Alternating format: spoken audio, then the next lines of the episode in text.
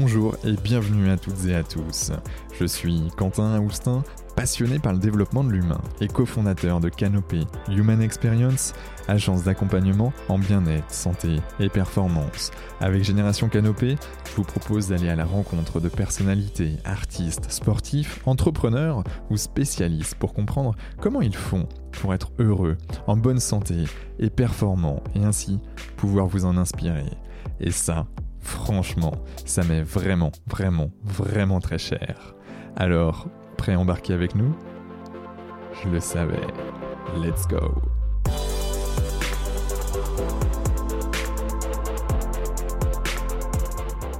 Bonjour à toutes et à tous, c'est ici Quentin Aoustin du podcast Génération Canopée et j'ai l'immense plaisir d'accueillir aujourd'hui Florence Servan-Schreiber. Bonjour Florence. Bonjour Quentin, bonjour tout le monde.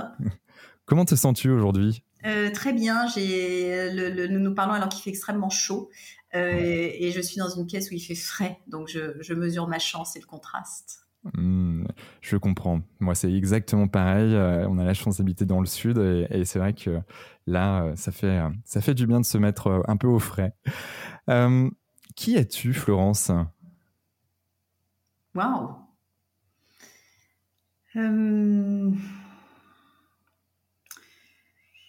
je crois que je suis une euh, petite fille de 8 ans euh, déguisée en, en, personne qui a l'air d'être, euh, qui a l'air de savoir ce qu'elle dit. Hmm. Voilà, je, je, pense que c'est ça. C'est-à-dire que je suis quelqu'un qui a envie de jouer dans des codes qui sont un peu plus admis que si je ne faisais que jouer. D'accord. Si c'est ça ta question. Sinon, euh, si, si, la question est quel est mon day job euh, alors, en fait, si tu veux, c'est pour ça que j'adore poser cette question. c'est qu'il n'y a pas vraiment de bonne ou de mauvaise réponse. Je vais faire Otis euh, dans un certain film. Mais, mais en fait, c'est comment toi tu te sens et puis qui, es-tu, Florence, et qu'est-ce qui te décrit Voilà, comment, comment toi tu as envie de te décrire? Bon, alors si, si je dois décrire quel, quel, est mon, donc mon day job, hein, mon, mon, occupation de jour, j'écris des livres, je donne des conférences, j'invente des pédagogies qui permettent aux unes, aux uns et aux autres à mieux connaître leur fonctionnement pour s'alléger la vie. Hmm. Ça, ce serait le, résumé. Je, suis euh, chef d'entreprise, je suis euh, maman de, trois personnes qui sont désormais adultes, euh, je suis mariée depuis 33 ans. Voilà, tu as toute ma fiche signalétique. Super. Ben, merci en tout cas pour ce, pour ce partage. J'aime beaucoup le, côté euh, euh, voilà, d'inventer de, de la, des nouvelles pédagogies. Et, qu'est-ce que tu as pu inventer comme nouvelle pédagogie qui n'existait pas? Alors, c'est pas tant d'inventer des choses qui n'existent pas. Le, mon, mon plaisir est bien au contraire de m'ancrer dans ce qui existe ah, et de, fureté. Je, suis assez curieuse. Je suis euh, donc euh, l'environnement qui est le mien et celui du fonctionnement de l'être humain. Hmm. Donc euh, c'est de la psychologie. Et depuis que j'ai étudié la psychologie, ce que je suis allée faire aux, États-Unis, c'est vrai que je me tourne pas mal vers cette influence pour voir ce qui est expérimenter, trouver, montrer, euh, chercher, parce qu'ils sont quand même un petit peu plus euh, décontractés que nous. Donc, mmh. euh, ils vont un peu plus loin. Et hum, une fois que je me suis imprégnée de tout ça, j'en fais ma, ma salade en fait, avec mon, expérience qui est très française, qui je, suis vraiment quelqu'un de, de, de, notre bocal et, je retranscris tout ça euh, dans un langage souvent qui est le mien. Je, joue pas mal avec les mots. Et c'est avec ces mots euh, que je vais venir raconter ce que j'ai appris. Et que je propose ainsi dans des formats euh, voilà, divers et variés aux, aux gens qui le souhaitent d'apprendre à leur tour si jamais ça pouvait leur rendre service. D'accord. Et, quel était ton, ton chemin, ton, ton, parcours pour arriver jusque-là, à, cette, à, ce travail, à, cette, à ce day job? Euh, J'ai fait des sauts périlleux, comme euh, j'imagine euh, beaucoup d'entre nous, quand on, quand on a une nature comme ça un peu curieuse. J'ai quand même fait des études de, psychologie, comme je te le disais. J'étais partie en Californie pour étudier le cinéma. Et puis, je suis en Californie tombée sur des gens qui des, gens du développement personnel. C'est-à-dire que c'était là-bas très courant. C'était le, tout début des années 80, mais de toute façon, c'est courant depuis les années 60 là-bas. Et, ça m'a beaucoup plu. Je, je sortais de l'adolescence et, et je me suis rendu compte que on pouvait vivre autrement, que quand, quand, on était mal dans ses baskets, en fait, on pouvait s'offrir euh, quelques connaissances qui permettaient d'aller mieux. Et l'adolescence est quand même épouvantable pour tout le monde. Et, et donc, je trouvais ça sympa de, de, reprendre un peu le contrôle sur, euh, sur soi. Et c'est là où donc j'ai décidé de d'étudier le, le, fonctionnement de, de l'être humain et, de, et, et j'ai donc complètement changé mes études pour étudier la, la psychologie. J'ai fait ça. J'ai appris des, des, méthodes là-bas. Et je suis rentrée en France. Et j'ai par exemple enseigné ce qui s'appelle la programmation neurolinguistique, qui aujourd'hui euh, est tout à fait euh, la PNL, euh, admise, acquise, enseignée, etc. Mais c'était très nouveau quand, je suis rentrée avec ça sous le bras. Ça a été le, début de la transmission que, j'ai pu faire ici. Et puis euh, ensuite, j'ai emprunté euh, plein, plein d'autres chemins. J'ai exercé euh, plein d'autres métiers, mais j'ai exercé des, métiers de formation. Donc ça, c'est revenu plusieurs fois dans ma vie. J'ai conçu des, des, sites Internet au moment où Internet est arrivé parce que euh, c'était précurseur aussi. Non, mais c'était la jungle, c'était génial. On, pouvait euh, choisir le, métier qu'on voulait. Oui, il y a quelque chose dans, ce qui me plaît de défricher, et hum, c'est quelque chose que je qualifie du Far West en fait. Hmm. J'aime bien le hum, quand on prend sa carriole et qu'on sait pas très bien, euh, on sait pas très bien vers vers quoi on va parce que c'est nouveau, hmm. et comme si je passais un peu devant. Ok. Et puis ensuite, euh, je raconte ce que j'ai trouvé. D'où ton académie en ligne euh, qui existe depuis plus de dix ans maintenant, c'est ça? Euh, et, tu devais être la, première ou une des premières en tout cas à, faire ça. Alors oui, là, mon envie était de dire, donc quand j'ai commencé à travailler avec la, psychologie positive, qui est donc mon, day job actuel, eh bien je, je, me suis dit qu'il fallait, il fallait pouvoir faire ça, apprendre tout ça de chez soi, sans que personne te souffle dans le cou tu vois, ce sont des questions à se poser qui ne requièrent pas la présence d'un thérapeute parce qu'il s'agit de renforcer, mieux connaître, déployer la partie de nous qui va déjà bien et qu'on pouvait faire ça chez soi, tranquille. Mmh. Alors oui, c'était déjà de l'apprentissage euh, digital, maintenant ça porte tout un tas de mots, etc. Moi j'ai juste appelé ça une académie en, en ligne, tout à fait, la 3 Kif Academy. D'accord. Bon, je, pense qu'on va revenir sur la, les trois kiff, la 3 Kiff Academy. Il y a quelque chose que j'aimerais, euh, sur quoi j'aimerais revenir, c'est sur la partie euh, américaine aux États-Unis, en tout cas états-unienne, on va dire. Euh, tu, tu, es parti du côté de donc de, de, San Francisco. Tu as fait aussi Los Angeles. Euh, tu as pu faire un séminaire de notre fameux Tony Robbins mm-hmm. également, et c'est c'est lui qui t'a, on va dire, ouvert euh, tout un spectre de, nouvelles choses positives ou, euh, ou c'était déjà un chemin que tu avais déjà enclenché? Alors, c'est marrant. Tony Robbins, c'est comme si j'avais le droit de mettre un petit cran sur le, la crotte de mon colt, en fait. J'ai vécu l'expérience euh, Tony Robbins, donc ça, fait de moi un être identifié. en effet, nous étions très très jeunes. Je devais avoir 19 ans et lui 23. Ok. Et c'était. Ouais, il était vraiment jeune, ouais. Premier séminaire, ouais, il arrivait encore en, en tenue de karatéka parce que il devait avoir besoin de ça pour se donner un peu de, de prestance. Il était déjà gigantesque euh, et, et, très fort et tout ça, mais c'était très drôle. Euh, en fait, euh, Tony Robbins est arrivé dans. C'est une affiche que j'ai lue dans un immeuble où je venais déjà, je m'étais déjà inscrite à des, à des, séminaires de développement personnel et j'avais mmh. euh, découvert comme ça un programme que, euh, qui m'a beaucoup apporté. Et voyant ça sur les murs, euh, parce qu'il se passait plusieurs séminaires au même endroit, comme on a des endroits comme ça en France aussi, ou parce qu'il y a des salles, les gens se réunissent là. C'est comme ça que j'ai entendu parler de la marche sur le feu. Et, et, oui, ce, que m'a ouvert la marche sur le feu, donc euh, pour celles et ceux qui ne connaissent pas, on allume un feu, les, les braises montent à, à, 1000 degrés, lorsque les flammes sont éteintes, on étale le, le lit de braise. Mmh. Et ensuite, on va traverser pieds nus ce, ce lit de braise sans se brûler. Et, et, le tout après une préparation qui est en fait assez sommaire, c'est ça, c'est ça qui est euh, stupéfiant et qui existe d'ailleurs dans tout un tas de peuples, chez tout un tas de peuples premiers. C'est-à-dire que Tony Robbins n'a pas inventé la marche sur le feu, il a juste euh, repéré que dans, certaines cultures, comme cela existait, comment il s'est demandé comment on pouvait obtenir cet état-là. Et puis comme il, est très très fort en, en conceptualisation, il a conceptualisé tout ça et il en a fait ce qu'il en a fait. Et bon voilà.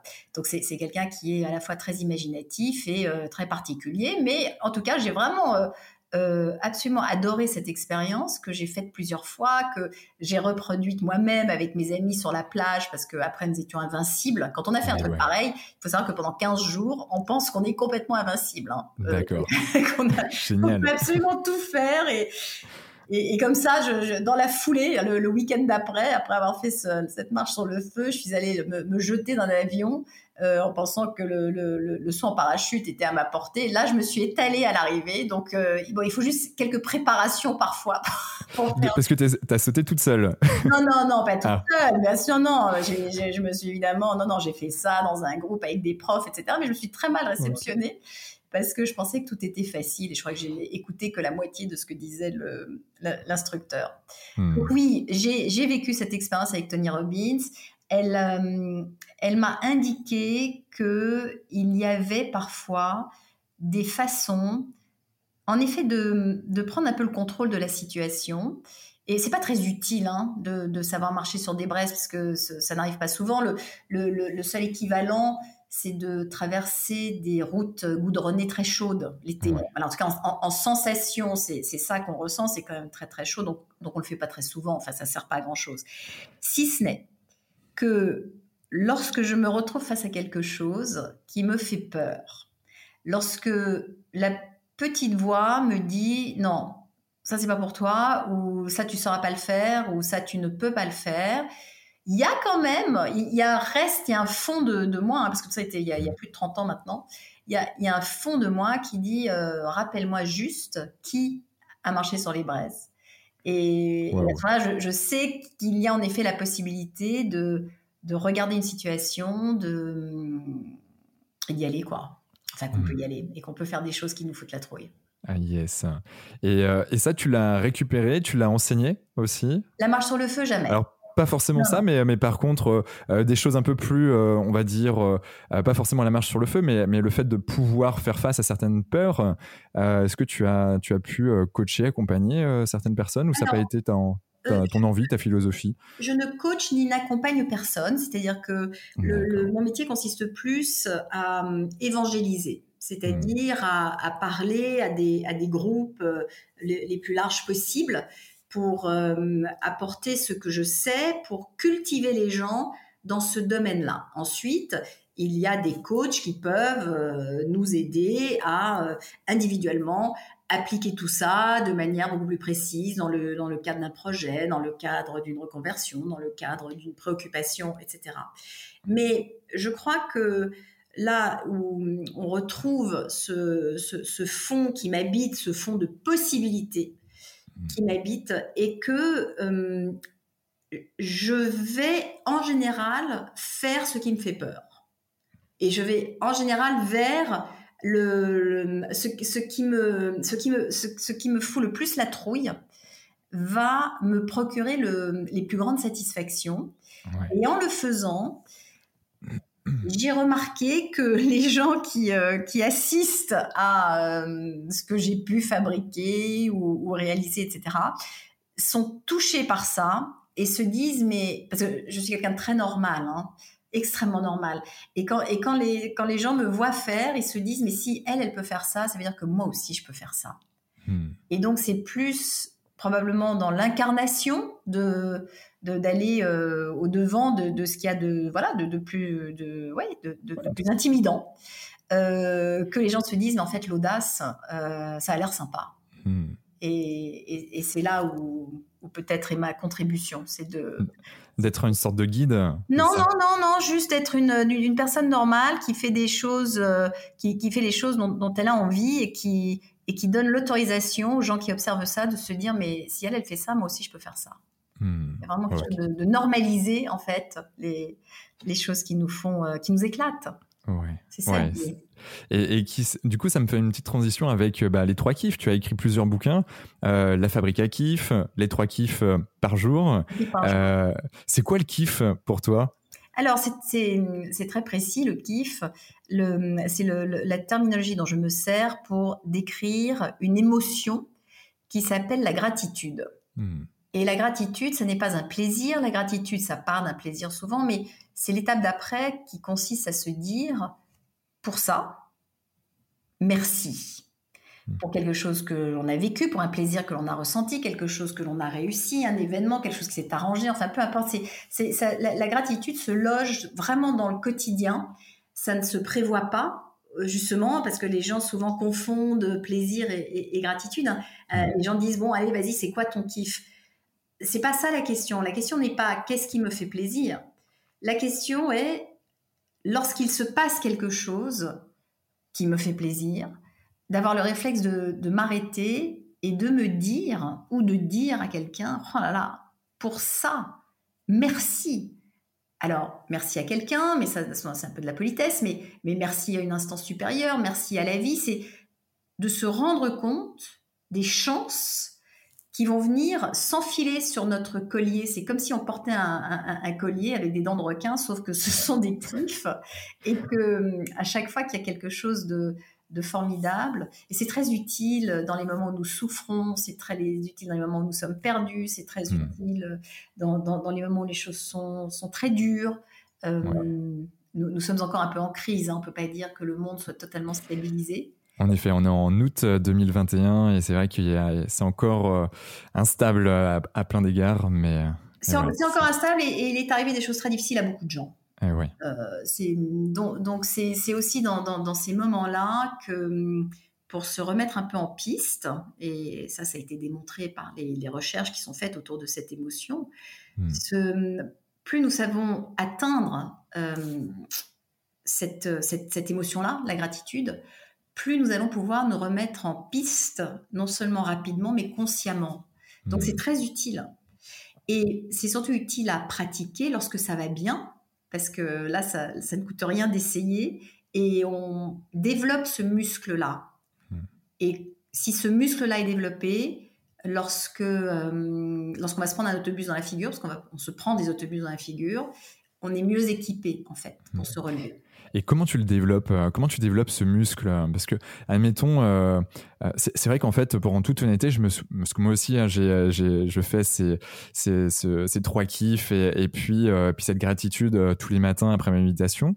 mais je, me souviens plus en fait comment ça s'est passé la première fois où je me suis dit bah tiens je bah, je veux dire de manière consciente euh, merci et, dans une philosophie une envie en tout cas de, progresser euh, en, termes de développement personnel comment toi tu tu vois, tu as quelqu'un qui débarque, euh, qui voilà, a envie de, s'améliorer, envie de mettre de la gratitude dans sa vie, mais il n'en a jamais fait, ou du moins pas de manière consciente comme toi tu, en, tu prônes. Comment, tu, comment on fait au départ? Alors, c'est difficile de faire plus simple puisque ça consiste, notamment cet exercice de trois kiffs par jour, et, je tiens juste à préciser que ce n'est pas un exercice que j'ai inventé, c'est juste un exercice que j'ai nommé comme ça, mmh. car il nous vient des laboratoires américains, où justement on demande à des gens absolument comme toi et moi, euh, de, on prend donc un groupe auquel on va demander de noter tous les soirs pendant deux semaines trois choses qui se sont passées dans la journée pour lesquelles ils ont l'élan de dire merci, donc hmm. pour lesquelles ils éprouvent de la reconnaissance. Et ils vont noter ça. Et ça y est, l'exercice est fait parce que ça consiste juste en ça. Sauf que pendant ce temps-là, on va demander à un autre groupe de juste raconter ce qu'ils ont fait dans la journée en trois points. Ensuite, on va demander à un autre groupe de raconter les trois choses qui les ont mises en colère ce, ce jour-là. Euh, pendant deux semaines, etc. Et puis, on va demander à d'autres gens, par exemple, de noter tous les jours euh, trois raisons pour lesquelles ils se sentent supérieurs aux autres. Donc, on fait vraiment des... On, a des groupes différents avec des instructions différentes. Hmm. Et avant de lancer une étude comme ça, on mesure le taux global de satisfaction de chacune et chacun des participantes et des participants. Et hum, on fait cet exercice et à la sortie des 15 jours, on remesure leur niveau global de satisfaction. Donc ça, c'est la manière dont on se sent investi et satisfait de sa vie actuelle. Et c'est cette étude-là, par exemple, et des études de, cet ordre-là, qui ont révélé que les seules personnes dont le niveau global de satisfaction avait progressé étaient ceux auxquels on avait demandé de noter les trois raisons pour lesquelles ils éprouvaient de la gratitude, donc ce que j'ai appelé des kiffs. Alors, une fois qu'on sait ça, on a le choix, c'est-à-dire qu'on se dit, bon, ok, c'est super intéressant, ou alors on se dit, bah, je vais essayer. Ça n'a pas l'air d'être très compliqué, parce que c'est pas très compliqué. Et, et c'est ça l'exercice, c'est de, de le faire assez régulièrement. Je, ne sais pas si tu sais, Quentin, que notre cerveau, par défaut, est câblé pour percevoir le négatif. Bien sûr. Donc, tout, tout, est, tout le négatif est, saillant, il est très facile à voir, euh, on râle très facilement, on s'irrite très mm. facilement, ça, ça, ça, demande aucun effort. Ouais. L'inverse en demande. D'ailleurs, est-ce que euh, c'est pas plus prononcé d'un pays à un autre? Euh, Alors, je ne sais pas si on peut dire ça comme ça, mais il y a chez nous un biais culturel. Voilà, on va dire ça comme ça. très très euh, stylé d'être contre. Donc, comme en plus, voilà, c'est la classe, parce que comme, comme nous, venons d'une tradition intellectuelle assez forte, eh les Français sont persuadés que s'ils sont d'accord, on n'a qu'à le voir en ce moment, en hein, regardant l'actualité autour de nous, eh s'ils sont d'accord, ça montre qu'ils n'ont pas réfléchi. Hmm. alors que les Américains n'ont aucun problème à être d'accord et ils ont réfléchi et ils sont d'accord. Mais, mais, nous, on a, on a l'impression que, que si on dit oui, euh, on ne fait pas preuve de, réflexion. Donc, on s'oppose par, euh, par principe. Et, en s'opposant par principe, on passe à côté du, du, fait qu'il y a des choses formidables, puisque nous, nous donnons plus de valeur justement à, à ce, qui ne, à, ce qui est dysfonctionnel ou à ce qui... Euh, enfin bon, bref. Donc, donc, oui, ça demande un effort, une c'est une décision consciente hmm. de porter la lumière sur ce qui peut apporter de la gratitude. Yes. Tu, tu vois, euh, dans, alors certains neuroscientifiques même, euh, justement, bon, ont repris euh, également cette, ces, trois kiffs quand ils accompagnent des gens, ou en tout cas, bon, il y a des, il y a des vidéos sur, sur YouTube voilà, qui, qui, qui le présentent également. certains parlent de, bah, de le faire tous les soirs avant de se coucher. Est-ce que toi, tu es, OK avec ça, ou c'est c'est peu importe un peu dans, dans ta journée, ou c'est ou, ou c'est une fois par semaine, deux fois par semaine alors, je peux te donner les différents grades, en fait. Ouais, je veux bien. Premier grade, c'est un carnet sur la table de nuit. Et en effet, euh, on écrit ça euh, le soir. Donc, il faut bien mettre un stylo avec, parce que sinon on dit j'ai pas de stylo, je vais pas me relever, donc on le fait pas. Donc, on met le stylo sur le sur le carnet ou euh, on fait ça dans son téléphone. Mais je rappelle qu'on ne dort pas avec son téléphone, donc on laisse le téléphone. Donc, il vaut mieux avoir le carnet sur la table de nuit. Donc, vous avez bien entendu hein, les auditeurs. ok. c'est pas moi qui le dis. Hein. Mais, euh, moi, j'arrête pas de le dire de temps en temps, donc. on, peut, se le rappeler. Bon, toujours est-il, là l'idée c'est noter. Donc, on, on se dit aujourd'hui quelles sont trois choses pour lesquelles je dis merci. On les note. Ça n'a pas du tout besoin d'être développé. Hein. C'est trois mmh. boulettes comme ça, pim, pim, pim. On referme et on recommence le lendemain. Le, il faut évidemment, quand on commence, mettre toutes les chances de son côté et donc le faire de façon systématique. Donc de recommencer le lendemain et le surlendemain. Et, et de faire ça plusieurs jours de suite.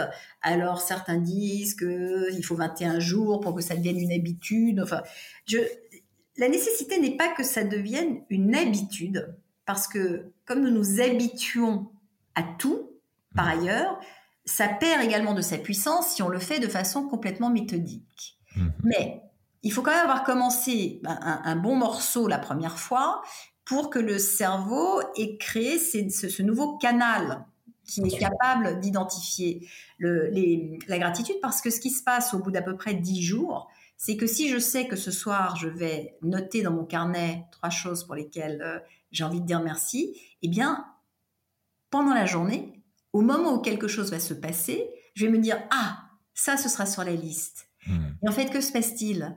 Je suis donc en train de vivre la gratitude plutôt que de la repérer après. Hmm. c'est bien ça l'intention, c'est-à-dire que dès lors que je me rends compte qu'il est en train de se passer quelque chose de formidable, ma vie est instantanément plus riche. Et, je n'ai plus besoin d'attendre ce soir. Donc ça, c'est le niveau 1. Donc tu développes en fait une conscience, une conscience un peu plus de soi et de la gratitude pour pouvoir euh, ben, pointer du doigt. Euh, ça va plus loin, c'est une, conscience de la qualité de ta vie. Mmh, bien sûr. C'est-à-dire que tout ce que nous cherchons sans arrêt, quand on est autour de ces sujets de développement personnel, on, se rend compte que nous cherchons toujours à ce que ce soit mieux, mais c'est peut-être déjà bien. Et, et, ce que permet cet exercice, en fait, c'est de s'apercevoir que c'est déjà bien. Et que je suis tellement pressée que ce soit mieux, ou je suis tellement pressée de, que ce soit mal, euh, que, que je peux passer à côté du fait que ah, et si c'était euh, et si c'était bien déjà? En fait c'est bien. En fait c'est bien. Et, et, on n'a pas besoin de changer de vie pour euh, avec cet outil là on n'a pas on, on, change rien en fait. On change juste le, le prisme et la question et une question différente apporte une réponse différente hmm. alors que la situation est la même always ouais donc ça, c'est le premier niveau? Niveau 1. Niveau 2. Niveau 2. On fait ça ensemble. Donc ça, c'est ce que nous avons fait à la maison. Quand j'ai découvert tout ça, mes enfants avaient entre 8 et 14 ans. À ce moment-là, c'est pour ça que j'ai appelé ça des kiffs. C'est parce que j'ai voulu leur parler de, de ça et euh, gratitude. Je sentais que ça allait pas passer très bien. Donc, euh, je leur ai dit, parce qu'il y, y, a un truc quand même assez dingue, c'est que quand on développe cette euh, capacité à percevoir euh, le bon et surtout, c'est, mais c'est, pas juste percevoir le bon, c'est remercier. Il faut, bien entendre que c'est, c'est, ça le, qui va faire la différence, c'est de se dire dans sa tête merci quoi, merci. Il y, a quelque chose de, les religions se sont emparées de la gratitude. Il y, a quelque mm. chose comme ça euh, de, cet ordre-là, mais là nous ne sommes pas du tout dans quelque chose de religieux, nous sommes juste dans une reconnaissance. Ça s'appelle de la reconnaissance tout simplement. On vit plus longtemps c'est-à-dire quand on sait faire ça et quand on a recours à cette émotion-là et qu'on l'éprouve, ça va influencer la tonicité du nerf vague qui lui-même influence la qualité de notre système immunitaire. Donc quand j'ai découvert ça, j'ai eu envie que mes enfants, j'ai envie que mes enfants euh, vivent longtemps et, et en bonne santé. Donc, euh, donc c'est comme ça que je leur ai dit. J'ai découvert ce truc euh, où si on, si on sait repérer le, euh, des choses comme ça et que on sait en parler et qu'on sait le dire, on peut vivre plus longtemps et en meilleure santé. Donc, essayons. Et, et c'est comme ça que s'est instauré l'apprentissage de la, de la, gratitude à la maison, c'est qu'on faisait ça à table. Hmm. Donc, quand on vit avec des gens, on peut faire ça avec ses colocs, on peut faire ça avec ses enfants, on peut faire ça avec ses parents, on peut faire ça avec ses potes. Euh, alors c'est un peu c'est un peu bizarre hein, parce que au début ça, ça surprend. Euh, surtout que moi, tout, moi je, suis une parisienne hein, depuis plusieurs générations, donc euh, imagine le, taux de négativité est assez, fort. Je ne dirais rien là-dessus. non, mais j'en ai tout à fait conscience, et c'est pour ça que c'est pour ça que tous ces instruments m'ont autant plu, c'est que j'ai vraiment appris des choses. Et, comme mon bocal naturel n'est pas celui-là, et quand, quand, je me, quand, quand on envoie comme ça une, une, une parisienne, c'est pas sur la Lune, mais c'est en, Californie, hmm. tout à coup, euh, j'ai découvert qu'il y avait des parties beaucoup plus ensoleillées de moi-même que, que je n'avais pas identifiées jusque-là, parce que je n'avais pas eu à les utiliser. Hmm. J'étais dans mon, dans mon combat ouais, de, de, parisienne normale. C'est normal, c'est une sorte de, de, routine. Et ouais, ouais, c'est ça, c'est ça. J'étais punk. Euh, enfin, voyez, ça, c'était facile pour moi ce qui était plus difficile, c'était d'avoir recours à tout ça. Donc quand j'ai découvert qu'en plus ça s'apprenait, c'est pour ça que ça m'a autant plu. Et bon bref, tout ça pour dire que mes, copains sont donc comme moi, puisqu'on on, s'assemble toujours avec des gens qui nous ressemblent. Donc euh, j'ai introduit la notion de kiff euh, chez ces gens-là qui sont de grands aboyeurs. Et, non seulement on y est arrivé, mais on y a, on y a pris goût. Donc, euh, donc, donc ça se fait à dîner chez nous vraiment à la maison avec les enfants et je le recommande vivement. Quand on a de jeunes enfants, si jamais on l'a pas fait à table ou s'ils sont trop petits, eh bien, euh, on peut le faire en les mettant au lit, en leur demandant, euh, avant, juste avant de s'endormir, quelles sont les trois jolies choses de leur journée. Et les enfants, en apprenant à identifier ça, vont donc créer naturellement ce muscle qui mmh. nous nous fait encore un peu défaut, mais en s'y prenant un peu plus tôt, ça peut, ça peut être un peu plus pérenne. Donc voilà, ça c'est le, deuxième stade, donc on le fait ensemble.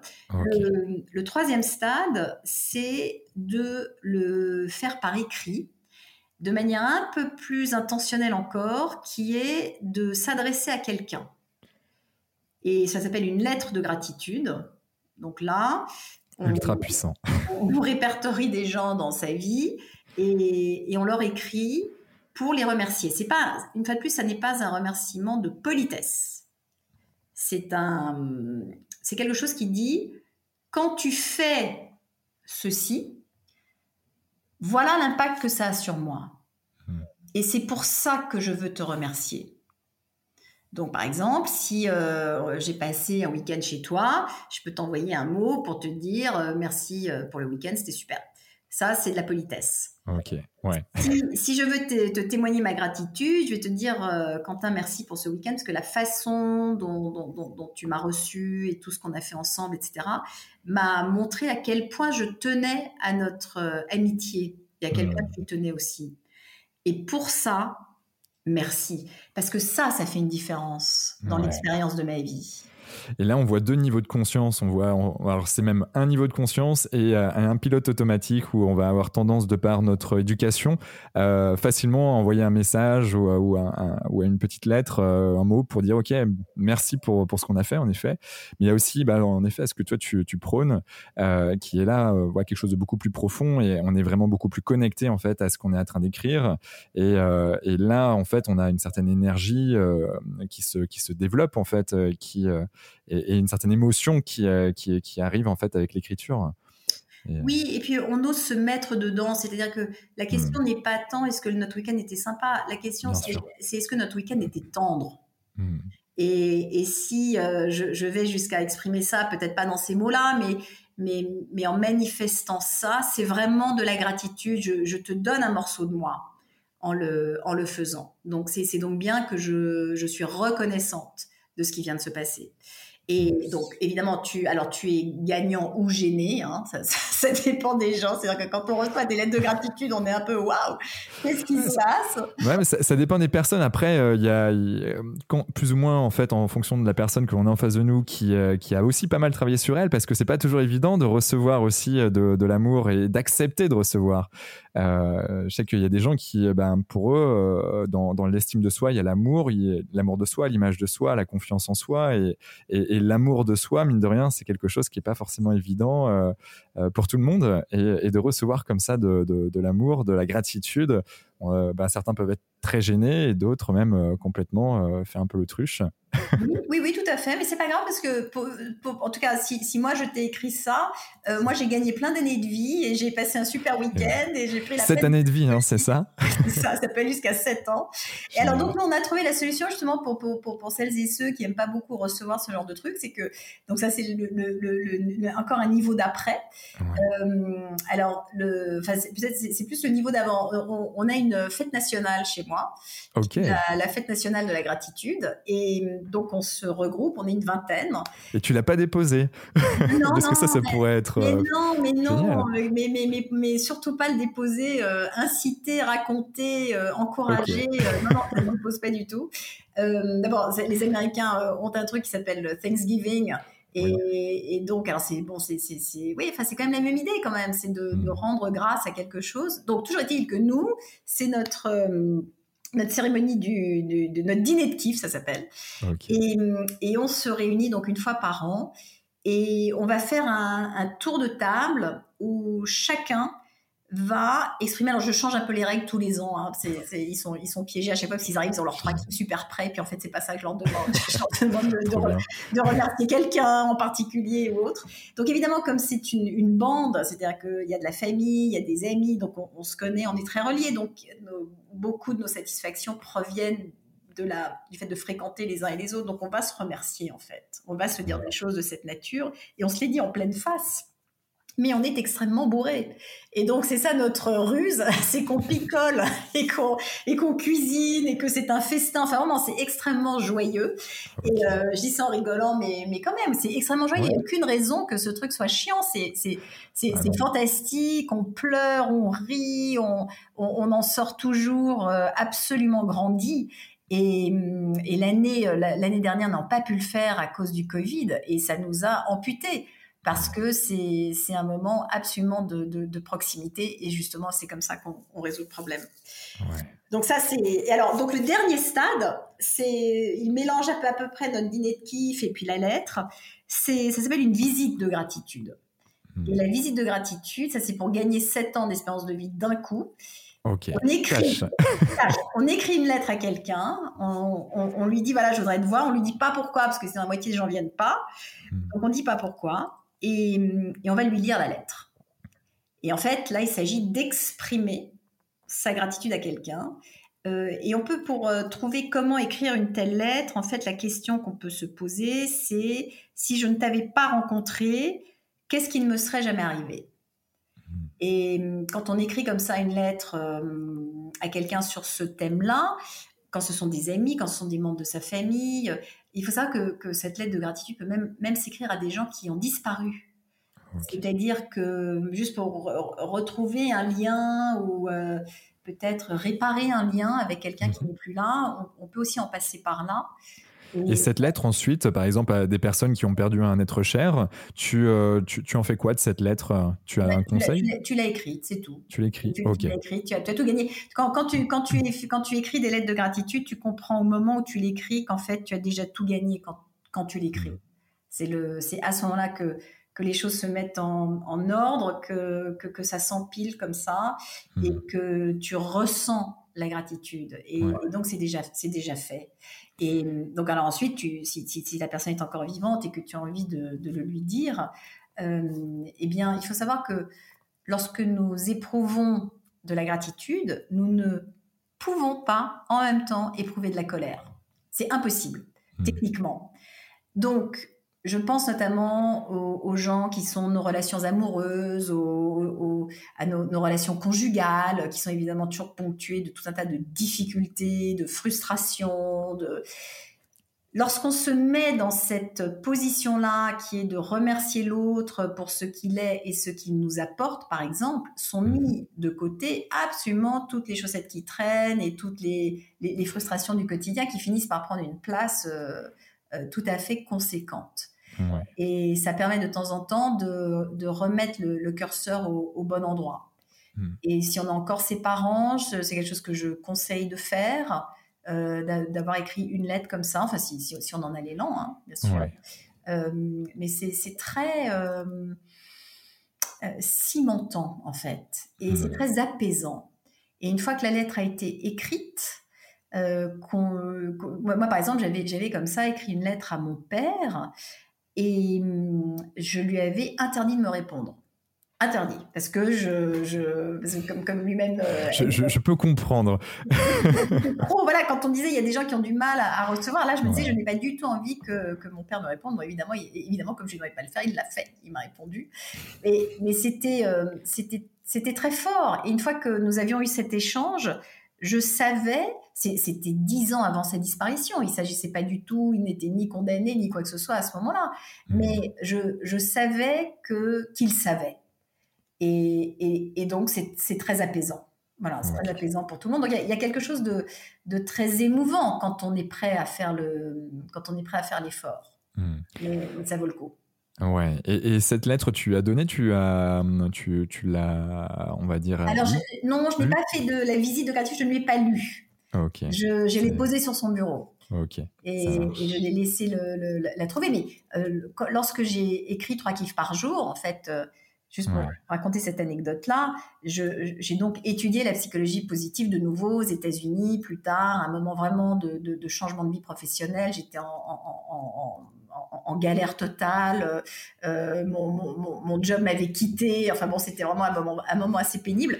Mais j'ai choisi ce moment-là pour euh, apprendre la psychologie positive. Et donc, ce que j'ai fait, c'est que j'ai essayé tout ce que j'ai appris. Et c'est comme ça que je me suis confrontée à ces lettres de gratitude en disant, bon, ben, je vais essayer. Moi, les profs disent que ça fait du bien, donc euh, je vais le faire. Et, et, pendant un an, je n'ai acheté aucun cadeau. Ça, c'est, ça, c'est un truc que vous pouvez faire. C'est, mmh. au lieu d'offrir un cadeau, au lieu, de commander un truc, euh, c'est de... Une lettre. Une lettre. Voilà. De passer une heure avec cette, avec cet avec cet enfant, avec ce parent, avec euh, et de, de frères, sœurs. Ouais. Mm. Ok. Ben, franchement, euh, ça te donne envie. Et, euh, en effet, il y a, je ne sais plus quel psychologue qui disait, de toute façon, tout ce qui ne s'exprime pas s'imprime. Et, euh, c'est vrai que ben, si on on n'exprime pas en fait tout ce qu'on dit, que ce soit par écrit, par oral et où, ben, en effet, ça s'imprime en nous jusqu'à jusqu'à changer en fait nos, états. Et, je pense que le fait de pouvoir exprimer ce que l'on ressent, même même si cette personne en effet est partie, euh, ben ça fait du bien et j'en suis convaincu. Donc euh, je je l'ai jamais fait, mais euh, mais je compte bien le faire. Et, et, et c'est vrai qu'il y a des anniversaires qui arrivent dans les prochains mois et, je pense que je vais faire des petits cadeaux sympas ça s'essaye et puis c'est très original. Hein. Il y a peu de gens qui sont passés avant, donc ça surprend. Ouais. Ben, merci en tout cas pour, pour ce beau conseil. Tu as parlé de dîner de kiff. Dîner de kiff, tu en as même créé un bouquin. Euh, pour toi, euh, dans, ce dîner, tu as parlé de beaucoup d'émotions. Pour moi, c'est vrai que c'est hyper important. C'est vivant. De toute façon, il faut, il faut vivre. Il y a, il y a plein d'émotions euh, qui, qui, qui, qui existent et, il, faut, euh, il faut savoir les, les, pas forcément les utiliser, mais les vivre en fait, en tout cas, ces émotions. dans les dîners de kiff, tu parles aussi de recettes. Alors, c'est, qu'est-ce que qu'est-ce que tu y manges Est-ce qu'il y a des recettes très bonbons ou c'est très des recettes très Qu'est-ce que qu'est-ce que c'est pour toi?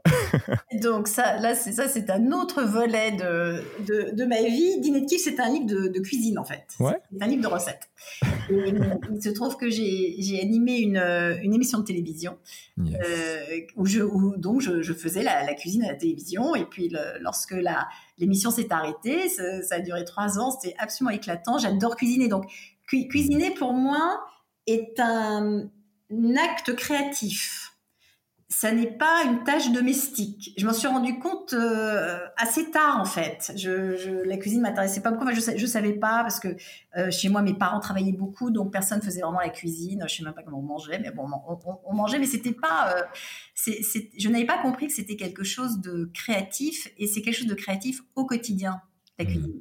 Donc, pour, pour celles et ceux qui aiment ça, euh, ils, elles le savent déjà, hein, c'est vraiment euh, quelque chose de ressourçant, ça coupe avec la journée, c'est euh, on rentre le soir et ne serait-ce que d'assembler déjà pour que ce soit bon. Euh, et puis quand on aime, voilà, quand, quand, on aime les choses qui sont bonnes, c'est très sympa aussi de les avoir fabriquées. Alors, le, soir du dîner de kiff, évidemment, là, c'est l'apothéose. C'est-à-dire que je, passe deux jours en cuisine. Euh, mes copains eux-mêmes passent deux jours en cuisine et, tout le monde apporte des, plats. Et donc, comme je disais tout, à l'heure, c'est très gourmand, c'est très festif. Euh, c'est un, banquet, quoi. C'est un, banquet de gratitude. Mais la cuisine dans ma vie est une, source euh, d'expression créative indispensable. Je, j'aime, j'aime les couleurs, j'aime les saveurs. J'aime, Donc, tu aimes le bon et le beau Oui, oui, j'aime le bon. Je suis très sensible euh, à ce qui est beau, à ce qui est bon. Et, et, donc ça, ça, résume un peu. Ouais, enfin la bouffe, c'est la, la, bouffe, c'est vraiment quelque chose qui revient euh, plusieurs fois par jour, donc euh, on, peut, on peut s'éclater. Tu vois, hier, j'ai, j'ai, j'ai interviewé euh, comment euh, Kaplan, Marion Kaplan. Voilà, j'ai pris son, son, son prénom. Euh, tu, tu, sais qui c'est, Marion Kaplan?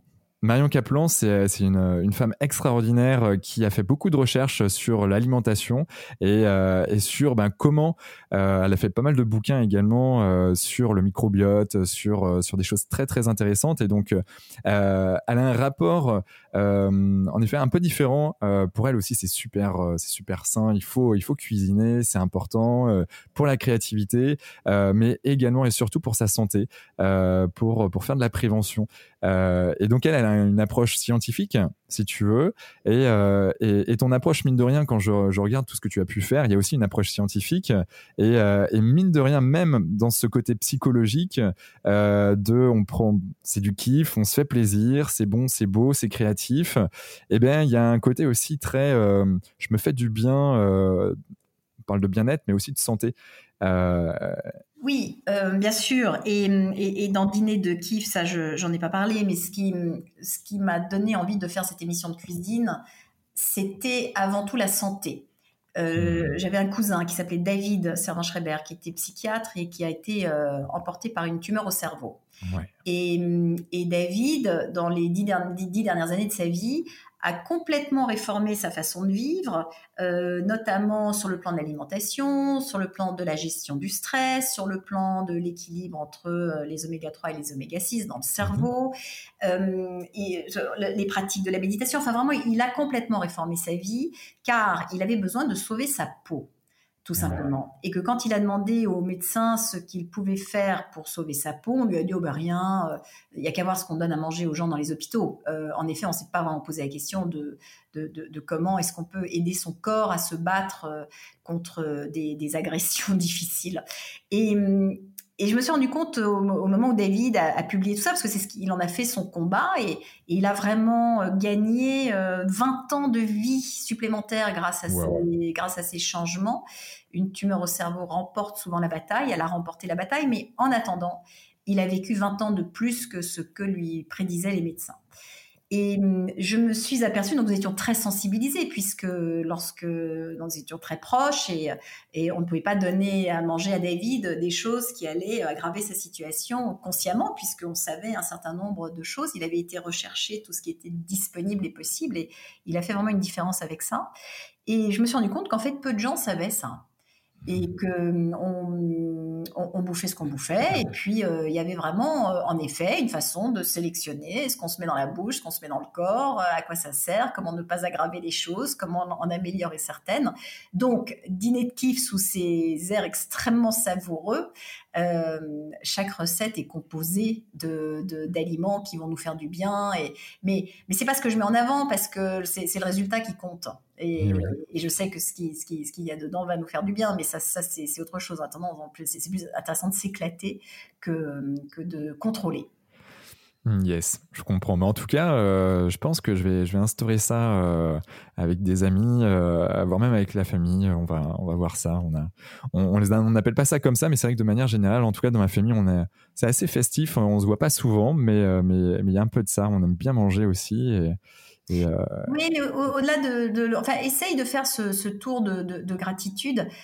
C'est très, très, très touchant mmh. de savoir quel est le meilleur de ce qui habite la vie de chacun et particulièrement de ces gens qui nous sont proches mais qu'on voit pas nécessairement et de et d'entendre quelqu'un dire euh, cette année je suis particulièrement heureux ou je suis particulièrement satisfaite ou je suis particulièrement fière euh, de et de et de savoir ce qui a habité notre année et qui nous a euh, rendu meilleurs en fait c'est assez inédit alors il y a, y a, une règle hein c'est que quand on fait un tour comme ça, on ne commente pas et on ne critique pas.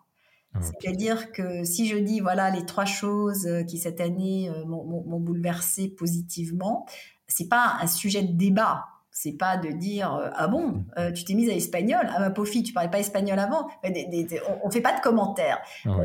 Chacun le chacun avance à son bienveillance et exactement. Et ce qui se passe c'est que quand on entend les autres euh, faire part de leur liste, en fait, la sienne s'enrichit. Parce que si moi je dis, euh, je me suis mise à l'espagnol et euh, vraiment, enfin je sais pas, c'est difficile, mais ça me fait du bien, etc. Quelqu'un va se dire, ah mais moi je me suis mis au skateboard. C'est vrai, tiens, je l'avais pas mis sur, je l'avais pas mis sur ma liste, j'ai pas pensé, mais mais mais c'est vrai que ça me fait du bien. Et, et, donc on, ça, grossit naturellement, ça, ça enfle naturellement. Et, et, à l'intérieur de soi, donc on se sent encore plus gratifié.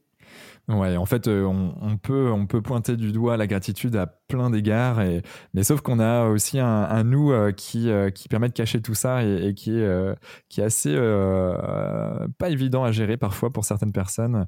Et, justement, c'est bah, plus on s'entraîne, donc ben, plus, plus on va pouvoir pointer du doigt cette, cette kiffance, comme certains peuvent le dire en ce moment dans certaines chansons. mais, mais en tout cas, la gratitude. Ok. Mmh. Et puis, si c'est la règle, si c'est une règle, on ne fait que respecter la règle. Donc, eh bien euh, sûr. On se à la règle, c'est tout. Franchement, euh, là, je pense que du côté de ma famille, des deux côtés, euh, mes parents, je pense que je vais instaurer quelque chose de sympa là pour, pour Noël. oui, absolument. génial, il y a, y, a, y a, plein de sujets que j'aimerais évoquer avec toi. Premier, c'est la psychologie positive. Euh, mine de rien, on entend parler, on sait que ça existe, mais concrètement, c'est quoi la psychologie positive? Parce que, ok, il y a le mot positif, il y a le mot psychologie, euh, mais, euh, mais, mais c'est quoi? C'est, ça n'est pas la pensée positive. Déjà, on va commencer par ça. Ok. C'est l'étude des comportements, des personnalités et des organisations qui marchent. Hmm. C'est tout. Donc, ce sont des études qui sont faites en laboratoire ou des observations pour essayer de d'identifier, de comprendre et de pouvoir reproduire un certain nombre euh, donc de, comportements ou de manières d'être ou de manières de faire qui vont avoir des impacts positifs sur ce que nous ressentons, sur ce que nous réussissons, ce que nous surmontons. Donc, c'est une petite sœur de la psychologie, puisque la psychologie s'occupe de nous réparer, donc elle s'adresse à la partie de nous qui est euh, qui souffre ou qui a besoin, euh, oui, d'être d'être réparé, parce que nous avons, et, particulièrement en ce moment, la, France a très très besoin d'être d'être intérieurement réparée. Euh, ça, c'est la psychologie traditionnelle qui s'en occupe, les, les psys font ça très bien, la psychiatrie aussi, etc. Mais il n'existait pas de discipline qui se concentrait sur l'épanouissement, parce que ça n'est pas parce que je ne suis plus déprimée par exemple, que je suis épanouie. Ce sont deux mmh. choses distinctes. Et, dans une vie normale, enfin normale, dans une vie, euh, un moment d'une de vie sans souffrance, on va dire ça comme ça, parce qu'il y a toujours des moments qui vont, qui vont revenir de moments de souffrance, un moment de vie sans souffrance, ou avec peu de souffrance, je peux quand même aussi développer des choses qui font que ma vie est plus riche. Mmh. Donc c'est ça la psychologie positive, c'est c'est pour ça que je rigole un peu quand, quand, les gens disent Moi, je suis psychologue positif. Non, on n'a pas besoin de psychologue positif. C'est de l'information, la psychologie positive. C'est-à-dire que si on sait que quand on fait ça, par exemple, la gratitude, si je découvre en écoutant ce podcast que je peux gagner 7 ans d'espérance de vie et que. Plutôt génial quand même. C'est un peu plus sympa. voilà, ça y est, je sais tout. J'ai pas besoin d'en savoir plus, j'ai besoin de personne. Et, et, je peux. Euh, donc, donc c'est vraiment un pont entre l'académie, donc ce qui se passe dans les laboratoires académiques, et le grand public, mmh, cette euh, psychologie positive. C'est ce qui informe le, grand public de ce que l'on découvre dans les laboratoires. Ça marche. Et donc, euh, tu parles de gratitude, donc qui est un des outils de la psychologie positive.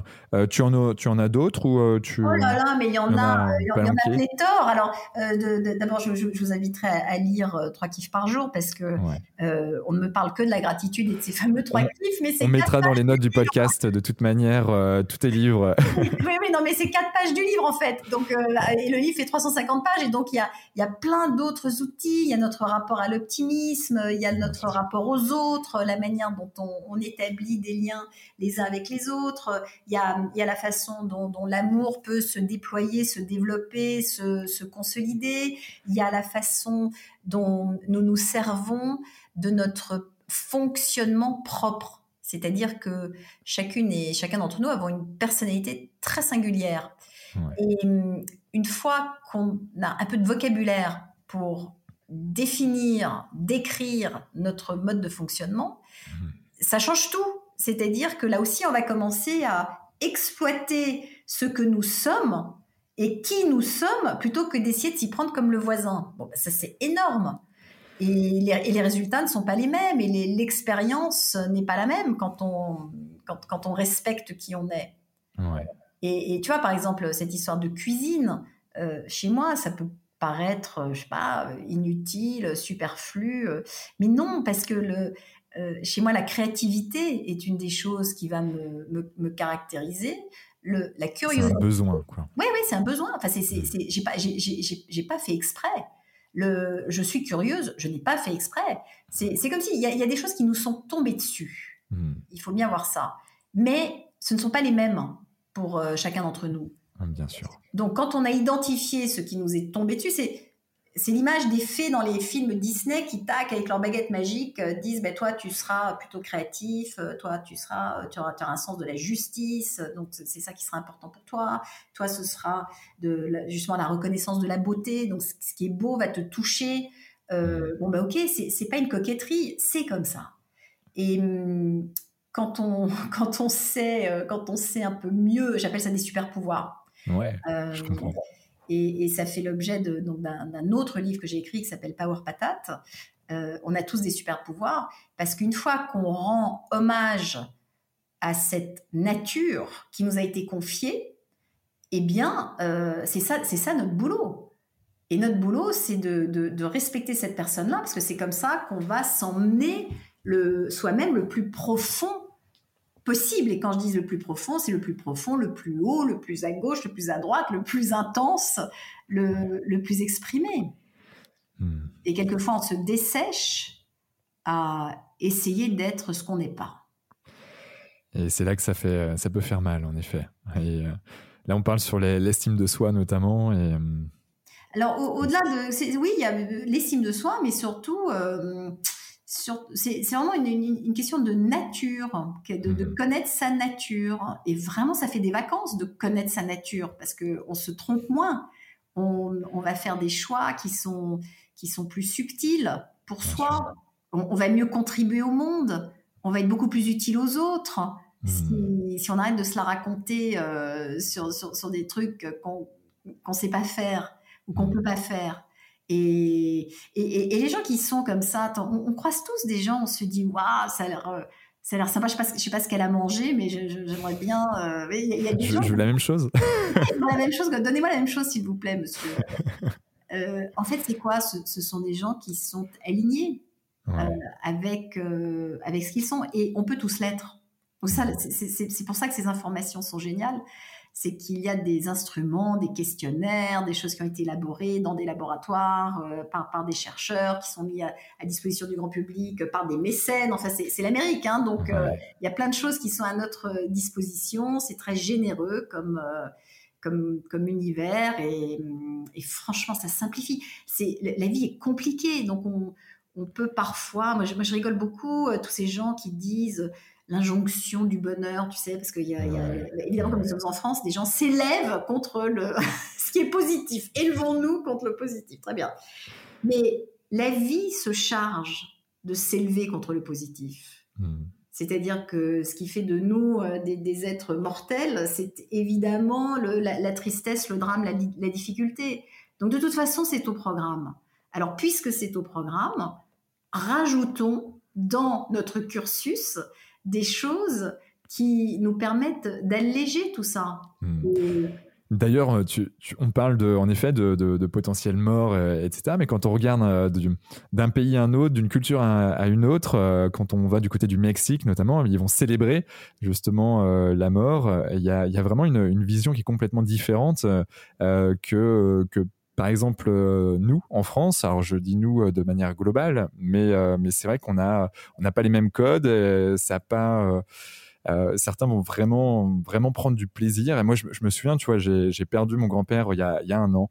et bon, bah, ça, ça, fait partie de la vie. On, bon, on savait, voilà, il, il, a plutôt bien vécu, une belle, une belle, une belle vie qu'il a eue. Et, et mine de rien, j'avais pas envie d'aller à un enterrement classique. J'en parlais à mon père. Je dis, mais papa, j'ai envie de faire la fête hein, parce que bah, c'était ça aussi papy euh, et, en fait euh, ben ça rejoint un peu avec ce que tu dis parce que en effet certes il y a des choses on va dire négatives ou tendances négatives euh, qui, vont quoi qu'il arrive nous arriver dans, dans la vie même si je du principe que les choses négatives sont aussi des choses positives parce qu'elles nous permettent d'avancer et de, de, prendre de la hauteur sur certaines choses. Mais euh, mais il y a des moments où ben, en fait euh, on peut aussi euh, faire sauter les codes et puis puis se dire ben ok il y a y, des, y a des choses merveilleuses célébrons-les et surtout c'est ce qu'il aurait aimé qu'on fasse. Et euh, mmh, je sais pas ce que tu en penses, toi. Ben ça, Quentin, c'est un, c'est un aspect euh, plus spirituel. Alors, ça non plus, c'est un, c'est un mot dont on se sert pas beaucoup.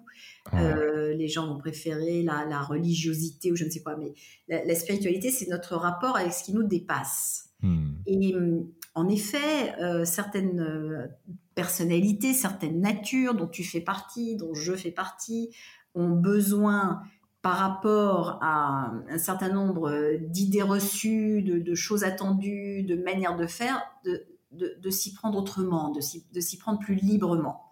Et mmh. pour toi, ça peut être une fois de mettre de la joie dans un, dans un enterrement, mais ça peut être aussi d'inventer sa cérémonie de mariage, euh, parce qu'on n'est pas été obligé de faire ça selon des codes ancestraux, on peut vraiment faire ça avec du sens, etc. Mais ça, c'est en effet, ça fait partie de nouveau de, de ce qui vraiment nous distingue euh, les, les uns et les unes des autres. C'est mmh. notre rapport à tout ça. Et mieux on le connaît, mieux on va pouvoir le, le s'en satisfaire. dans, dans, l'expérience qui est la nôtre. Parce que, euh, si, si, c'est foutu d'avance, hein, on va tous mourir, ça c'est très clair. Donc, euh, alors, il faut que Même s'il y a des euh, transhumains, bref, il y a des choses qui arrivent, mais quoi qu'il arrive, c'est fini. Au contraire, ça va s'arrêter. Ça ne veut pas dire qu'on ne vient pas, ça ne veut pas dire que ça, mais pour, pour, pour ce coup-là, c'est foutu. Donc, euh, Mais autant vivre le plus longtemps possible quand même. alors, non, c'est plus, plus que longtemps le mieux possible. Ouais, tu et, et, vraiment, le, je, je, reviens souvent là-dessus en, en, disant de, de, nouveau quand les gens ont envie de critiquer toutes ces, toutes ces démarches de développement personnel ou, de, des connaissances de soi, en attendant, il n'y a qu'un passage. Hmm. Donc, comment avons-nous envie qu'il soit est-ce que ce qui a été important dans ma vie, c'est d'être euh, dans les clous, de, justement me poser le moins de questions possible, de, de, poser des, critiques pour me rassurer, etc. Hmm. Ou est-ce que je m'offre euh, ce coup-là une, une ère d'exploration, une ère de jeu, une ère de décision, de découverte, de plantade, de, de, de se remettre en route, de, de souffrance, de bonheur, de oui mais de tout parce que eh le, il n'y a pas de il, n'y a pas de joie sans malheur, il n'y a pas de soleil sans pluie. Il c'est une variation. Là, je ne vous apprends rien, c'est même pas philosophique, c'est c'est comme ça, ça va, ça vient, ça va, ça vient. Et, et quand ça peut aller, pourquoi ne pas s'offrir la possibilité de, le faire un peu plus en conscience? C'est la seule chose que j'essaye de faire, c'est de jouer à être en vie. Et, jouer à être en vie, ça, veut dire parfois aller un petit peu plus loin que ce que j'aurais fait naturellement. Et ça ne me prive de, vraiment d'aucune souffrance, d'aucune difficulté. Euh, tout ça, tout ça, tout ça, ça je, le traverse euh, également. Mais si je peux euh, faire en sorte que ce soit un tout petit peu plus léger ou un peu plus gai ou un peu plus coloré, je vais le faire. Je vais le faire. Ça, c'est, ça, c'est mon, c'est, mon rapport à, à ce qui, à, ce qui m'entoure. En tout cas, c'est comme ça que je m'en sors. Yes. Tu, tu, parles tu parlais d'alignement il y a quelques minutes. Euh, alors certains parlent de l'alignement, ça va être entre ce que je dis, ce que je pense et ce que je fais. Bon, on est aligné. D'autres vont utiliser la pyramide de, de Diltz. Euh, donc euh, voilà, entre ben, le sens que je mets dans les choses jusqu'à mon environnement avec les six niveaux logiques. Bon, ben voilà, si quelqu'un est aligné sur ces six niveaux logiques, ben, c'est qu'il est vraiment aligné. pour toi, c'est quoi l'alignement? Est-ce que je crois ce que je raconte? Ok. Voilà. C'est est-ce que je crois ce que je raconte et est-ce que je raconte ce que je crois. Et hum, c'est c'est plus une histoire d'intégrité que de conformité. L'intégrité, c'est en effet euh, euh, vraiment être derrière ce que l'on dit, c'est-à-dire euh, le, penser, être en accord avec ce que l'on dit. Donc, ça, c'est une forme d'alignement. Ça, c'est voilà, de ne pas raconter n'importe quoi. Mmh. pour soi, hein, pas, n'importe quoi par rapport à la société, mais, mais pour soi. C'est pour ça qu'il y a des gens qui sont très bonne foi en racontant des grosses conneries, hein, parce que c'est, ils sont d'accord avec eux-mêmes, mais au moins ils sont alignés, donc très bien. et il y a un deuxième alignement auquel je tiens énormément et qui me procure énormément de, de satisfaction et de solutions dans les difficultés, c'est le, un alignement euh, euh, créatif. Moi, j'appelle ça un alignement créatif, mais c'est c'est cette notion de flux, de, flow, dont tu as sûrement déjà parlé dans, dans, ton travail, qui est de en fait se servir de ses compétences vers un objectif, euh, ça nous procure du feedback, et pendant qu'on fait ça, on est complètement concentré. Mmh. Et l'hyper-concentration, c'est une des meilleures solutions pour se sentir mieux quand on a besoin de se sentir euh, mieux, parce qu'il y, a plein de moments où on a besoin de se sentir mieux, c'est quand on fait quelque chose qu'on aime, quand on, par exemple, cette conversation que nous avons, toi et moi, nous ne pensons à rien d'autre. nous sommes complètement concentrés. Nous sommes dans un moment comme ça de, de flux où tout ce qui est autour n'a pas d'importance. Je ne sais même pas quelle heure il est, je ne sais pas depuis combien de, depuis combien de temps on se parle. Euh, et, et, ça, franchement, quand on arrive de nouveau hein, sur ce collier où on va enfiler les, les, perles des, des expériences de notre vie, plus nous pouvons en mettre, euh, parce que ça se décrète en fait. On, hmm. se dit, bah, tiens, je vais faire ça. Si j'aime euh, écrire, je vais aller écrire. Si j'aime cuisiner, pourquoi je cuisine? Parce que ça me met dans cet état-là en fait. Je, suis concentrée, je suis euh, dans mon poulet que je suis en train de découper, donc je pense à rien d'autre. Hmm. Et, donc c'est délicieux. Et donc, ouais, on, parle pas mal du moment présent, voilà, d'être d'être là, maintenant, ensemble, connecté soit avec soi, soit avec en tout cas ce qu'on fait, et ou avec l'autre. Et, puis voilà, on est dans cette bulle. Et c'est comme ça que, en effet, tout tout va plus vite quelque part dans un certain espace-temps. Oui, euh, oui, absolument. on perd la notion du temps. C'est un des critères de, cette expérience de flux qui a été euh, identifié par un, chercheur hongrois qui s'appelle euh, Mihaly Csikszentmihalyi. Mmh. Et, et l'indicateur que l'on sort d'un de ces moments, c'est qu'en fait, on a perdu le, on, a perdu le, la notion du temps. Ouais, le, temps est passé tout seul. Et, et ce sont, il n'y a pas à chercher, ce sont les moments où dans notre vie nous sommes le plus heureux. Voilà, c'est ces instants-là. Et, et, ça demande pas du tout. Euh, je trouve ça toujours intimidant le moment présent parce qu'on a l'impression qu'il faut être complètement à ce qu'on fait. Alors parfois ça marche, mais une conversation à deux, ça marche aussi. Hein. Euh, animer une réunion, ça marche aussi. On peut même être dans le moment présent euh, en zoom. Donc euh, il y a vraiment des possibilités.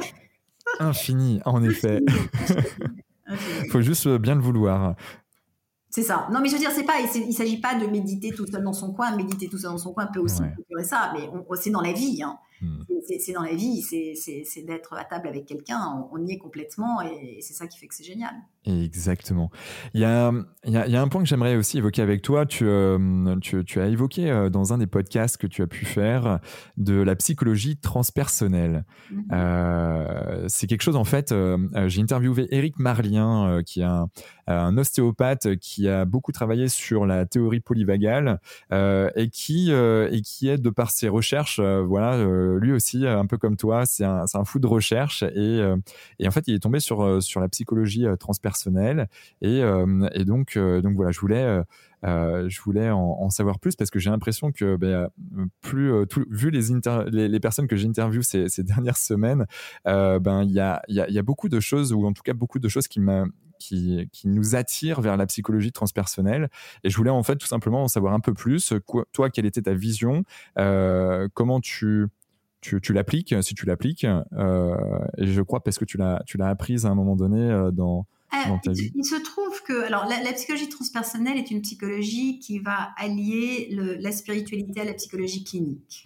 Juste pour définir ce que c'est, c'est euh, c'est pas un mouvement, c'est pas une, une, une méthode, c'est juste le fait de, de, de laisser entrer ce que la spiritualité peut nous apprendre euh, et de la mélanger avec ce que la, psychologie peut nous apprendre. Donc après, on va retrouver à l'intérieur de, cette, euh, de, ce domaine beaucoup de pratiques différentes et je suis absolument loin de toutes les connaître.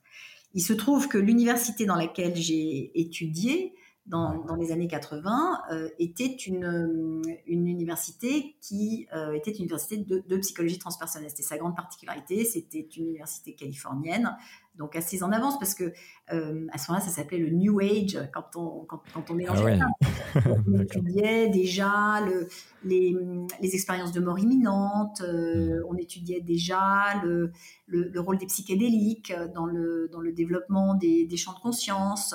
Donc, donc, des choses qui vont un petit peu au qui vont au-delà, on, le voit bien de, de, de, la psychologie clinique. Donc je ne sais pas te dire euh, qu'attendre de la psychologie transpersonnelle, c'est juste un, un, un environnement on va faire rentrer d'autres considérations. Et par exemple, euh, je trouve ça tout à fait passionnant, ce qui est, ce qui est vraiment la, roue tourne, hein. les, choses reviennent. Donc, tous ces sujets qui étaient euh, pour moi très présent parce que c'est ça qu'on enseignait, qu'on m'enseignait à l'université, mmh. reviennent aujourd'hui tout, tout, le travail sur euh, justement les, thérapies psychédéliques qui sont maintenant euh, développées de nouveau aux, États-Unis, en Angleterre, etc. C'est absolument passionnant parce que c'est la prochaine frontière de ce que nous pouvons attendre de nos capacités de perception. Mmh. Et, et, donc, euh, voilà ma réponse. Il y a énormément de champs de, de, de, réflexion, d'essais, de pratiques d'ailleurs que, que, nous ignorons, euh, certaines qui sont vraiment euh, euh, qui viennent de peuples premiers, donc on n'a rien inventé, c'est juste qu'on les regarde maintenant en essayant de, de déterminer les bénéfices, et donc ça vaut le coup de, regarder tout ça, de, quand on s'intéresse à ce qui peut être notre euh, prochaine évolution, on est, on est en évolution absolument tout le temps. Et comme on, aime tous être très à la mode, en fait, la mode nous, nous met dans le, pli du moment. Et temps, il y a des gens qui déplient un peu devant en, avance, parce que ce sont plutôt ceux-là qui m'éclatent. C'est ceux qui déplient un peu avant, mais de toute façon, on y viendra. Donc, euh, on suit. Complètement. Tu es retourné euh, il n'y a, pas longtemps aux États-Unis et principalement en Californie euh, Alors non, je, ne peux plus mettre les pieds aux États-Unis depuis la, crise du Covid, euh, comme, comme, tous les, comme tous les Européens. Donc ça, ça me manque, ça me manque, ça, me manque parce que le, le, le, territoire me manque, le sol californien me manque. Mais pour l'instant, c'est pas c'est pas d'actualité. Hmm, d'accord. Plutôt Californie, plutôt San Francisco, plutôt Los Angeles ou tous les deux? Alors moi, vraiment, le coin qui me ressource, c'est la Californie du Nord qui est très différente de, de Los Angeles. Hmm. Euh, voilà, Los Angeles a un, un, climat très sympa, hein, une, une, énergie très sympa, mais, mais j'aime mieux la profondeur de la profondeur de l'âme que l'on trouve au, nord de l'État. Enfin, mais c'est même pas au nord, c'est au centre d'ailleurs, mais, mais autour de San Francisco, le, ça c'est un langage qui me, qui me plaît bien, qui me va bien. Yes. Ouais, je, connais un petit peu euh, pour avoir été aussi à San Francisco, euh, Los Angeles et puis euh, puis descendre un peu plus bas. C'est vrai que moi je j'aime beaucoup mine de rien moi Los Angeles et, et surtout la partie vraiment Venice Beach, ce côté-ci. Bon, il y a y a pas mal de gens créatifs qui sont là et qui qui, qui développent des choses et et, j'ai rencontré notamment une personne que j'ai interviewé, Francis Scholl, qui est un franco-américain qui voilà qui qui est lui aussi exceptionnel, euh, qui euh, qui était voilà, qui a fait HEC, qui était dans un mode en mode très business et, euh, et en fait euh, quelqu'un qui avait besoin de, de plus de profondeur, de, de, plus de créativité. Et puis il est parti comme ça en fait à New York pour devenir chanteur, puis devenir ensuite acteur et et puis et puis après il s'est dit mais attends j'aime quelque part ben, tout ce qui est on va dire management, business, coaching. Euh, il est passé par le yoga aussi. Euh, donc il s'est dit, bah, attends, entre le yoga, la respiration, euh, le business quelque part, plus tout ce qui est chant et, tout ce qui va avec, comment je peux créer quelque chose de sympa? Et puis il est parti du côté de Los Angeles et, euh, là où il est actuellement depuis des années maintenant, et euh, là où il se ressource et il crée des, des accompagnements, des programmes et il accompagne voilà aujourd'hui beaucoup de beaucoup de personnes voilà assez, on va dire, alors pas connues du grand public, mais connu de par euh, le, les marques type Danone ou, ou autres, euh, voilà, qui, qui, l'accompagnent, mais en mixant, et c'est ça qui est assez exceptionnel, de la respiration, euh, de, sorte de pseudo-coaching avec voilà des chants, plein de choses. Et là, on se dit, mais comment cette créativité peut arriver? Et, il m'expliquait que, euh, en fait, cette créativité est vraiment arrivée. Alors, il avait quelque chose en lui, mais, mais quand il est à Los Angeles, il y a une certaine énergie euh, qu'il y a. Et moi aussi, je l'ai récupéré, je l'ai ressenti euh, de, voilà peut-être le temps, puis euh, puis peut-être les gens aussi. C'est vrai que les gens sont ultra positifs, peut-être un peu trop. Tu me diras bah, parfois, mais il y a quelque chose en tout cas sur cette terre qui qui, qui est assez intéressante et je je, je pense que j'y retournerai faire un tour dès qu'on pourra.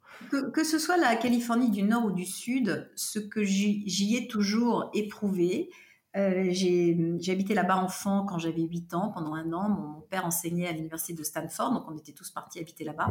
J'avais déjà senti ça à 8 ans, alors je ne l'étais pas dit aussi clairement. Mais par rapport à nos us et coutumes, euh, puisque donc j'ai grandi euh, en France et à Paris, là-bas, je me sens extrêmement libérée de toutes les injonctions qui, qui viennent avec le fait d'être qui je suis là où je suis. Et, mhm. et, je pense que ce que tu décris de, de, de cette personne qui a trouvé en, fait euh, sa voix, euh, vraiment euh, VOIX et VOIE d'ailleurs, Exactement. De, commence, que lui aussi sortant d'HEC, qui est très normé, etc. parfois on a besoin de se délocaliser pour se sentir libre. Hmm. Et hum, la, la, langue anglaise en plus est, est, assez libératrice, elle est moins, il y a moins de vocabulaire, donc c'est moins précis. Et quand c'est moins précis, ça donne place à plus d'interprétation. Hmm. d'imagination. Et d'imagination. Et, c'est en effet ce que je retrouve. Je retrouve exactement la même chose quand, quand je vais là-bas que ce que tu décris là. C'est le droit. Je suis, je suis une autre Florence, en fait. Ah, et je suis une Florence beaucoup plus libre. Euh, que euh, Florence Servan-Schreiber euh, à Paris, etc. Et, donc c'est aussi pour ça que, j'adore et ça, me donne un, autre souffle. Mais, mais ce que je dis là est vrai de plein d'endroits dans le monde. En gros, en résumé, il faut de temps en temps aller voir ailleurs, si on y est.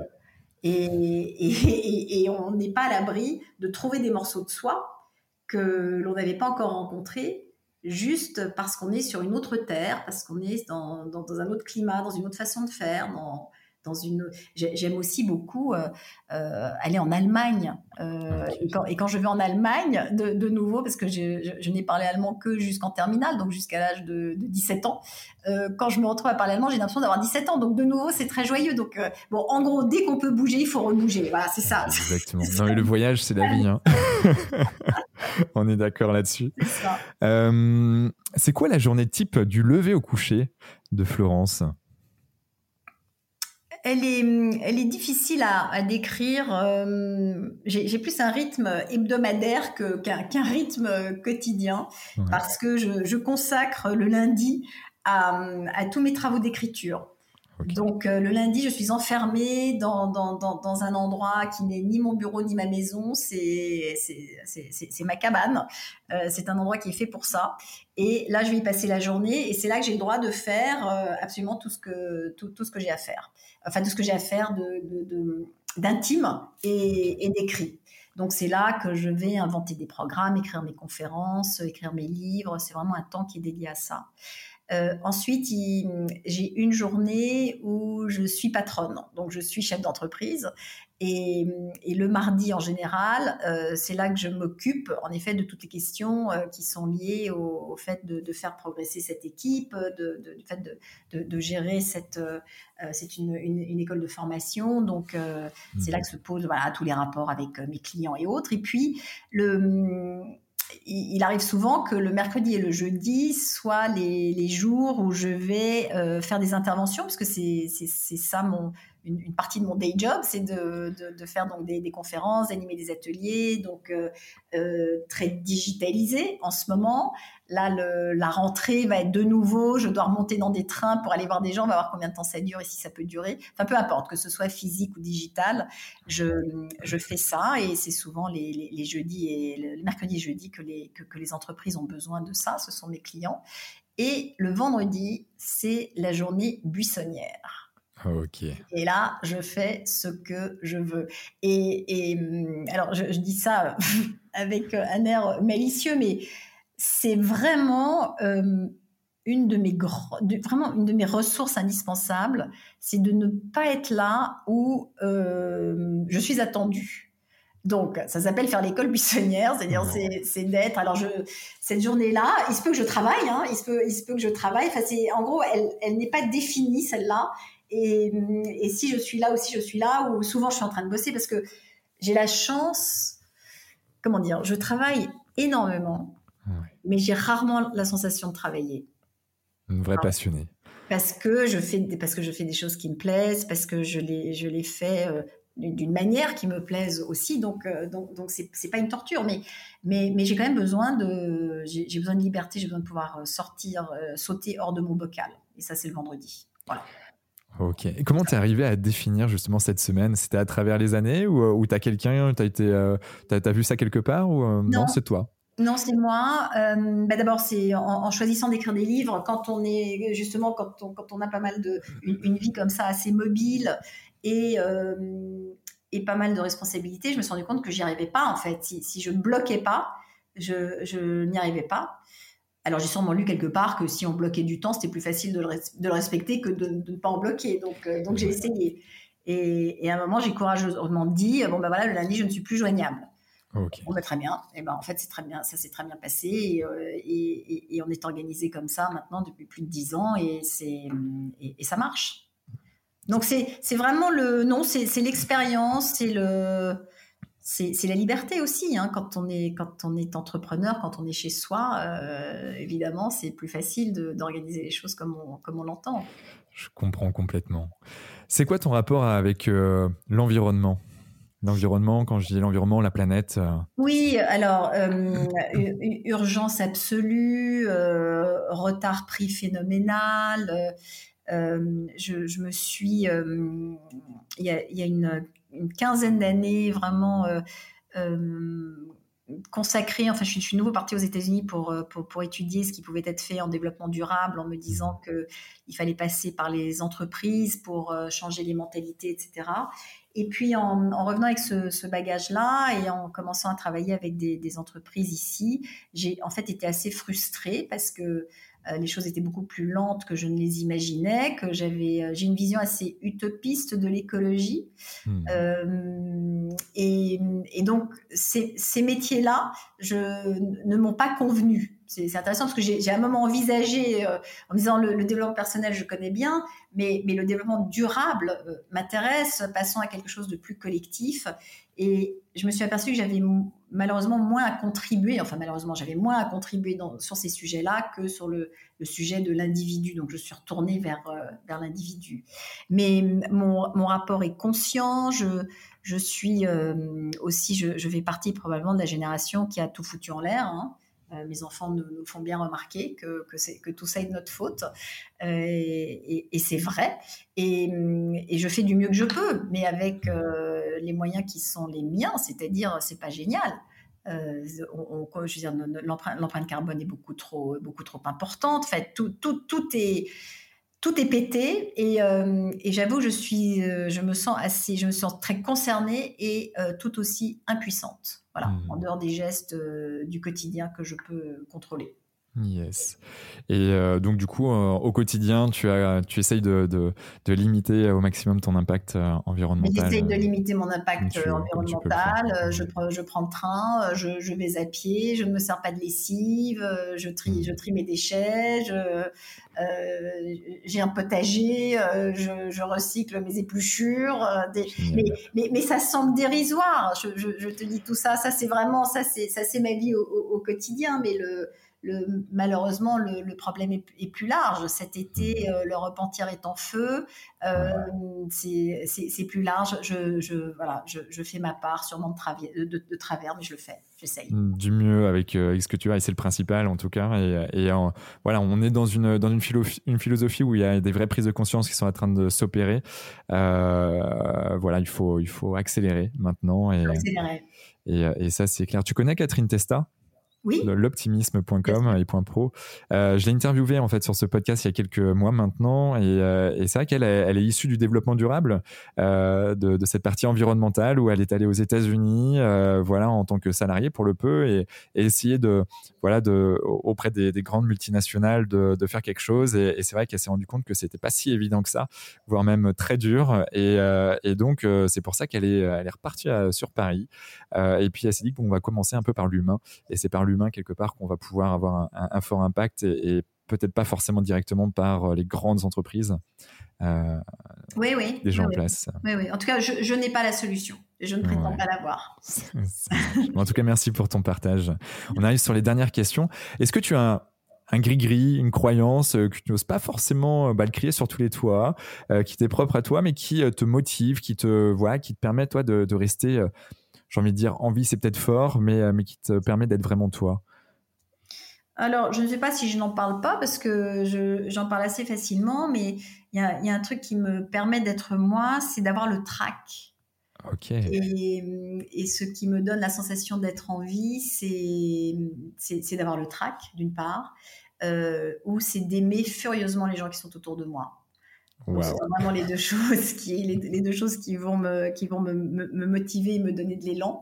Donc, soit je fais les choses parce qu'elles me font peur, soit je fais les choses parce qu'elles me permettent euh, d'aimer des gens et de, de, de, l'exprimer ou de, de, trouver une façon de, de, le leur dire. Voilà, ce sont mes deux plus grands moteurs. Ok. Ben, merci pour, pour ce partage. Euh, comment on peut te joindre? Comment on peut me joindre? Ouais. Euh, sur LinkedIn, sur Facebook, sur YouTube aussi. Alors, euh, on peut me joindre euh, sur Instagram, Floss Forever. On peut me joindre sur LinkedIn. On peut surtout me joindre sur un, site internet qui porte mon nom, qui s'appelle. On mettra tous les notes dans le, dans le podcast. Hein, voilà. Et, qui, et qui arrive directement dans, dans, dans, mon iPhone ou dans celui de Fanny qui travaille avec moi parce que, donc, je, je, je vous l'expliquais je, tout est assez mobile, donc il y a, quelqu'un qui, qui, qui, m'aide un peu à, gérer tout ça, mais je suis extrêmement facile à trouver, extrêmement facile à trouver. Je suis là. D'accord. Donc euh, ouais, c'est vrai que tu es, partout. non, partout non, partout non, mais joignable, joignable. Vraiment, nous sommes à un degré de séparation. Oh, ok. C'est ça. Bon, en tout cas, c'est noté. Euh, pareil, au niveau de ton, ton école, c'est euh, facile, on, on, y va, on se connecte, et puis, euh, et puis on, peut, on peut avoir des programmes comme ça, ou comment Ou tu as des sections La, la 3 Kif Academy, alors il y, y, a différentes choses. Il y, y a, vraiment des, des programmes qu'on trouve instantanément à consommer tout de suite, quand on veut. Online, de manière asynchrone oui, oui, de, de, tout à fait. Et puis, euh, il y a euh, régulièrement un atelier d'écriture qui est une, euh, qui est une aventure euh, extraordinaire qui s'appelle Bloom ouais. et qui va permettre à la fois de mieux se connaître, à la fois de, de, de mieux connaître son, son écriture, c'est-à-dire de, de, redécouvrir le, le plaisir d'écrire, même si on a été nul à l'école, parce que c'est pas du tout une écriture euh, scolaire, et qui permet de cheminer ensemble. Et alors là, à ce moment-là, ce sont des sessions qui, qui commencent et que nous allons vivre ensemble pendant, pendant plusieurs semaines et qui, euh, et qui offrent. C'est une aventure, hein, cette affaire. C'est une aventure géniale, collective, personnelle, individuelle, intérieure, extérieure. On est fiers, on est content, on a appris des choses. Et, voilà. et vous échangez entre vous les, les différents, euh, les différentes écritures ou, euh, ou... Ouais. Absolument, okay. parce que c'est une, une expérience qui apporte des lectrices et des lecteurs. Ouais. Et, et l'écriture, c'est très ingrat parce que, euh, à moins de publier des bouquins, euh, et même quand on publie des bouquins, ça ne veut pas dire qu'on va être lu. Donc, il euh, y, a, y, a, quand même une chose qui est d'écrire un texte et puis ensuite que le texte soit lu. Et ce que permet la mécanique de, de cet atelier, c'est que justement les textes sont lus et, et c'est ça qui crée une, une, dynamique absolument fantastique entre, entre tous les participants. Ok.